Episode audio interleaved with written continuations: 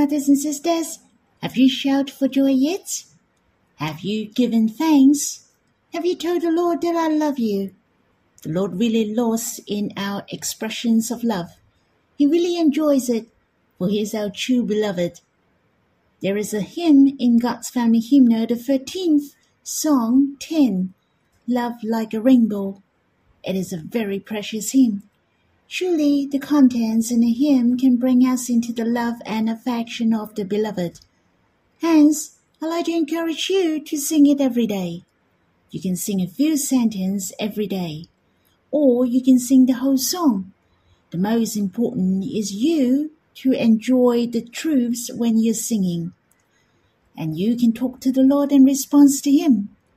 I believe you will enjoy the most precious love of the Beloved every day. You should treasure His love to you. It is always a new experience. I would like to sing with you today from the first to the ninth sentence. We will sing up to a very flame of Yahweh.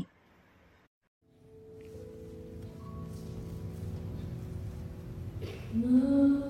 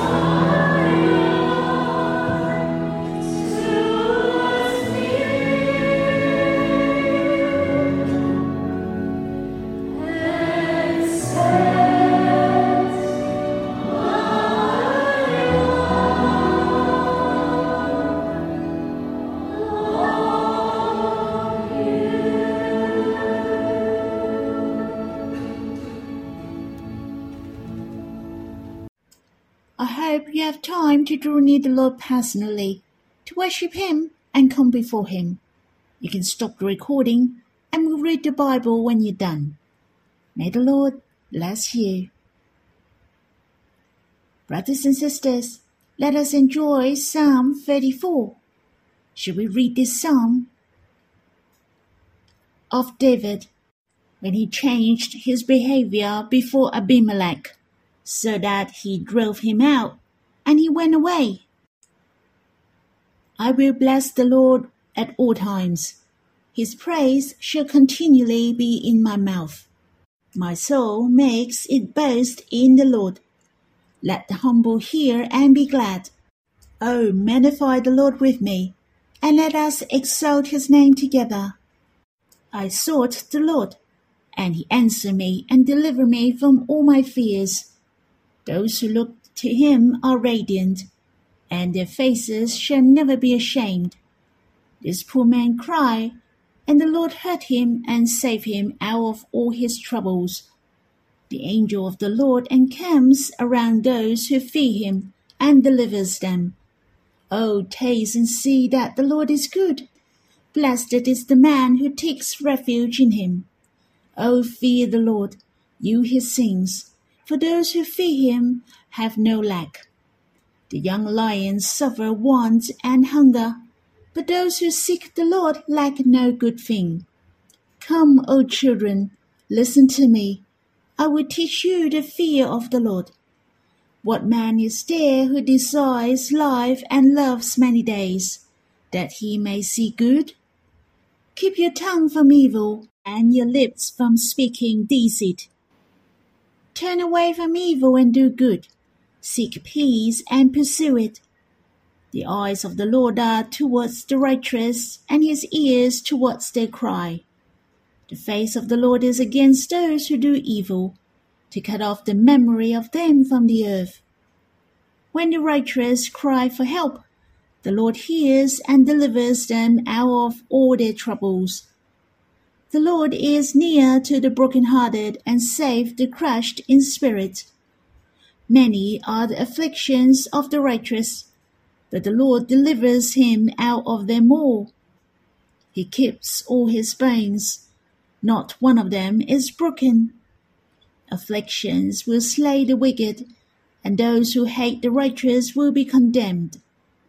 The Lord redeems the life of his servants. None of those who take refuge in him will be condemned. The title of this song is quite special. Is that David changed his behavior before Abimelech. He was playing dumb, so that he drove him out, and he went away. Then David wrote this psalm. The particulars of this psalm proclaim what situation he was in. There are roughly 14 psalms which mention the situation. The one we have read is Psalm 3, and the other particular thing that David was playing dumb. But how could he relate it to his praising towards God in this psalm? These two things were completely irrelevant to one another.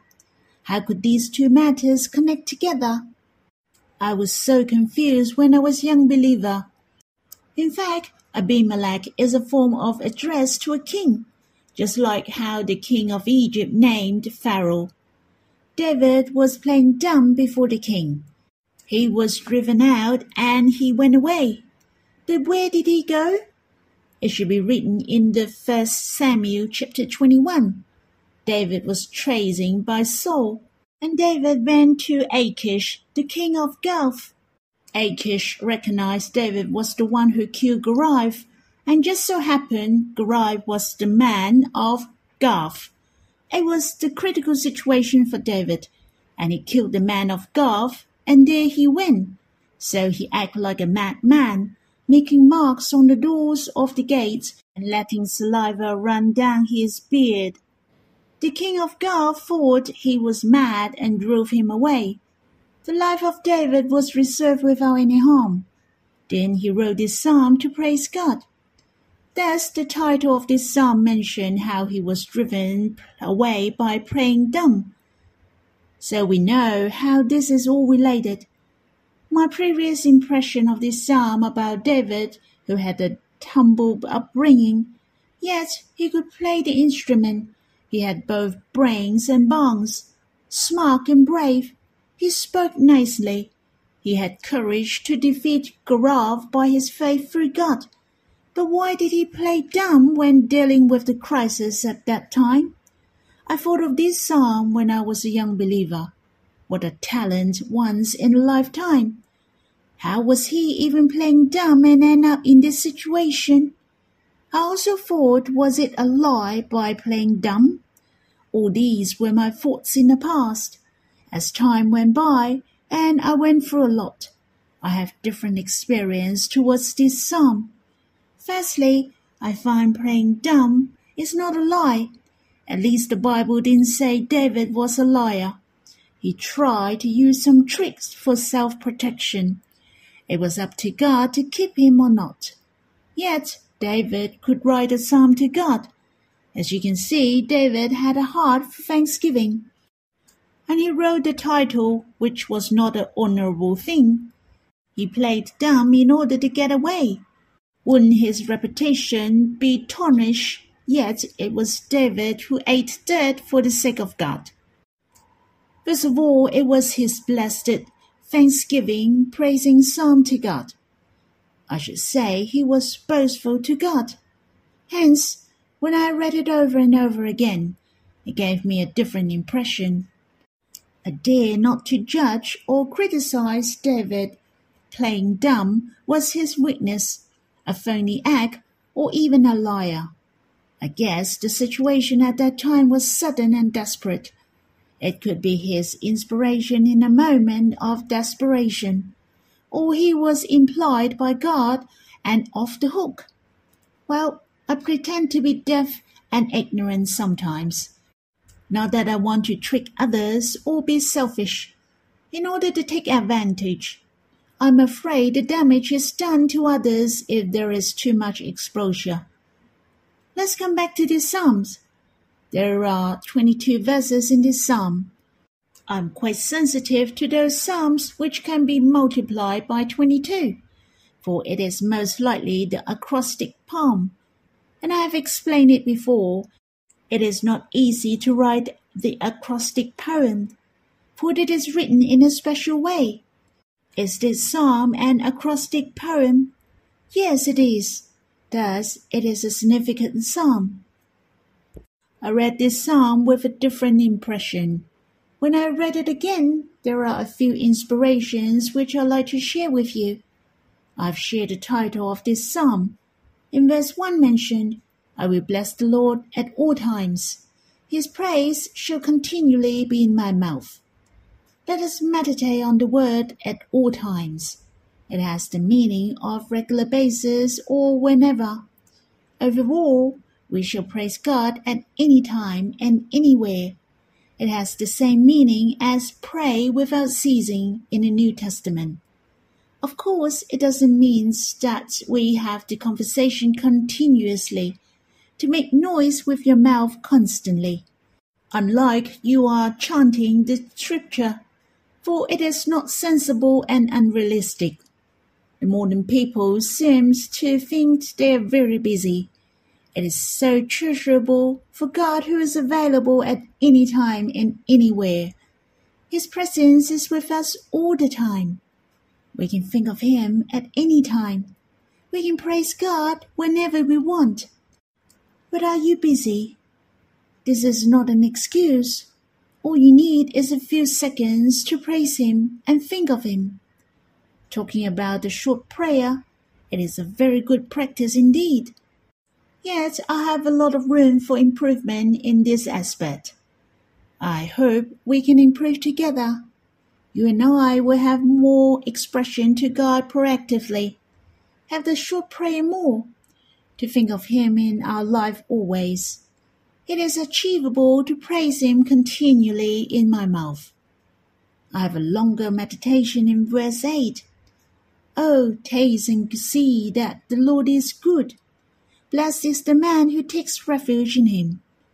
The more we taste the Lord, the more you see his goodness.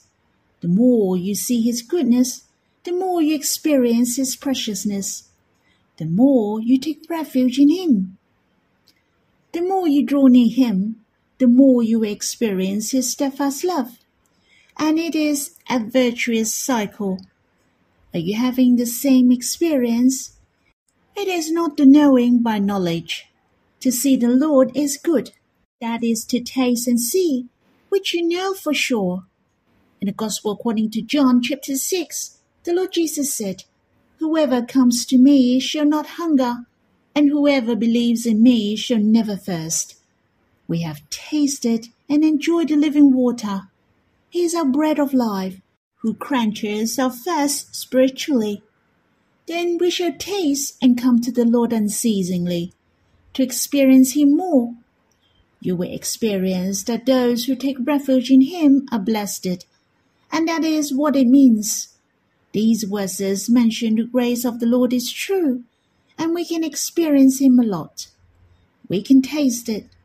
He is good, as we know the heart of God to us through His grace and works. He has proved to us His personal love over and over. He knows and understands us thoroughly. Well, let us try to understand the mood of David when we read these verses. Oh, taste and see that the Lord is good. It doesn't sound like the food sampling in the supermarket. Would you like to try some of these? Instead, David invites you passionately. You shall taste the love of God. Come and see how treasurable He is. I'm sure you will love it. You see how confident and passionate David was when he proclaimed to others that you shall experience the love of God. When you're willing to take a step forward, when you taste it, then you realize, or should I say, then you just start to realize. In fact, it is so precious and perfect. He is the only one who can satisfy our hearts. How do you know if you have never tasted? It? I regret a lot of brothers and sisters who have believed the Lord, yet they didn't experience God deeply. I'd like to suggest to you all that, oh, taste and see that the Lord is good. You shall enter and enjoy His personal love and relationship with Him. To gain great satisfaction and joy, for this is my experience and witness. I shall always taste the love and grace of the Lord. On the other hand, if you compare it with tasting the food, in fact, it is very crucial for the methods and attitude. Firstly, I find you shall take the tasting attentively and seriously. Very often there are a variety of tastes in one kind of food. You have to taste it carefully and delicately. You have to taste it patiently and seriously. The same when we draw near the Lord. If we want to experience the love of the Lord, if you want to taste the love of the Lord earnestly, you shall have a serious attitude, just like what the Lord said, must worship in spirit and in truth. that is, with your spirit, to come to God, to gain Him with your pure heart. You cannot taste Him if you're not serious. On the other hand, it is also very essential in tasting the food, and that is to eat slowly and steadfastly. You allow the tongue to taste the flavor. Thus, you cannot put all the things in your mouth randomly. You should eat it steadfastly and slowly. Don't just swallow it without chewing thoroughly. We do the same when we experience or taste the Lord. We should have a steadfast heart to come to Him. Our mind shall detach from the distracting thoughts without any disturbance. Thus, it is vital to go to a quiet place or somewhere nice. We have the interflow of love with God leisurely, not rushing. Then you will taste the interflow of love with God. In addition, taste can be very personal. You like this taste, but others may not like it. But when you taste in God, all of us will taste His goodness, very enjoyable and be satisfied. Why? For the love of God for each of us is unique. It is very personal. The character and taste of each of us is different. But I'm sure that the Lord will satisfy our hearts individually. He has the greatest personal love of all of us. The greatest satisfaction and joy in this world is to enjoy the Lord's personal love to me in His presence.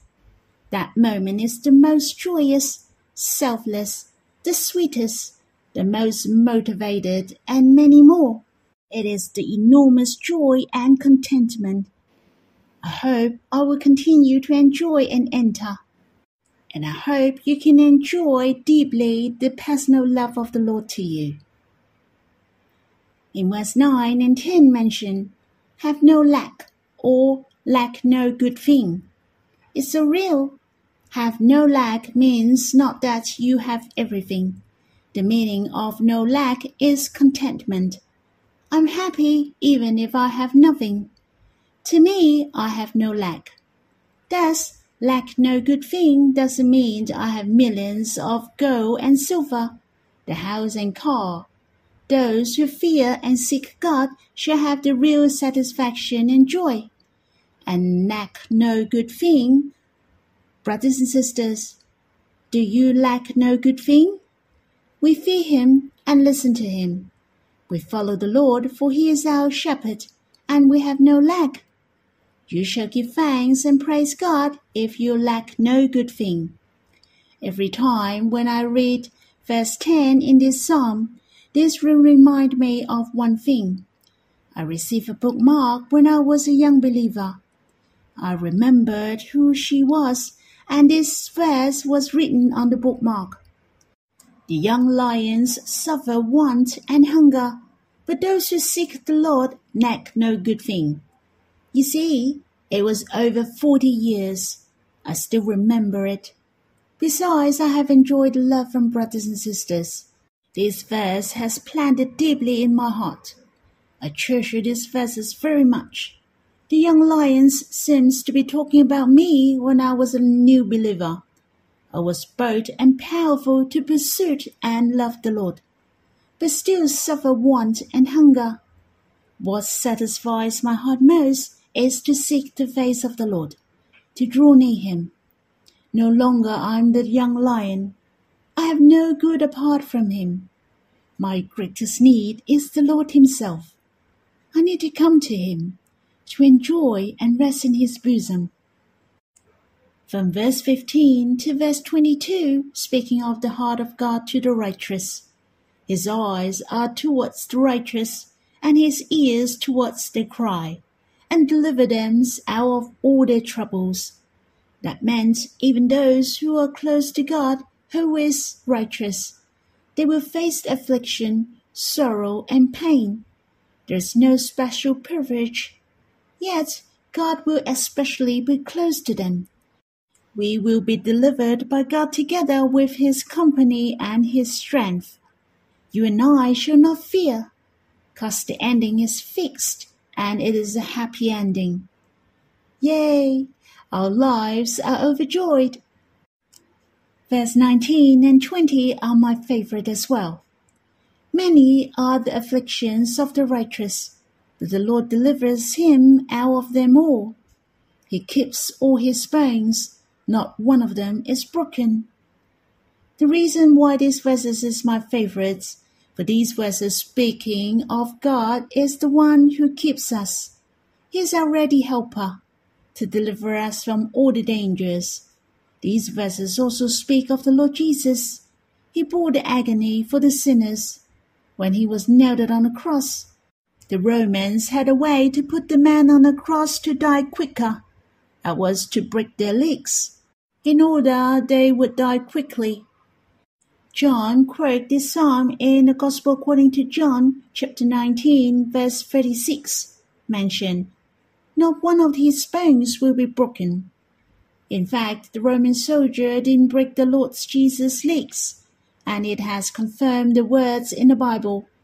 I find it so wonderful. Why didn't the Roman soldier break his legs? In the Gospel according to John, chapter 19, verse 33 mentioned, But when they came to Jesus and saw that he was already dead, they did not break his legs. In fact, the Lord was already dead. Some people were tortured until death, for they could be nailed for some time. But the Lord Jesus was already dead, for he was punished by God, and it was a great torment, and suffered a lot. And this has manifest the Lord Jesus is the Lamb of Passover. He is the symbol of perfection. For in Exodus chapter 12, verse 46 mentioned, It shall be eaten in one house. You shall not take any of the flesh outside the house, and you shall not break any of its bones. I really treasure God has clearly made known to us that the Lord Jesus is the Lamb of God, the perfect Lamb. He has offered the atonement of our sins, and you shall not break any of his bones. It has proved that the Lord Jesus is sent by God. He is our Savior. He has declared it is finished. Brothers and sisters, there are still a lot of verses which I haven't shared with you. I hope you can quiet yourself and continue to draw near the Lord, to read those verses and enjoy Him. May the Lord bless you.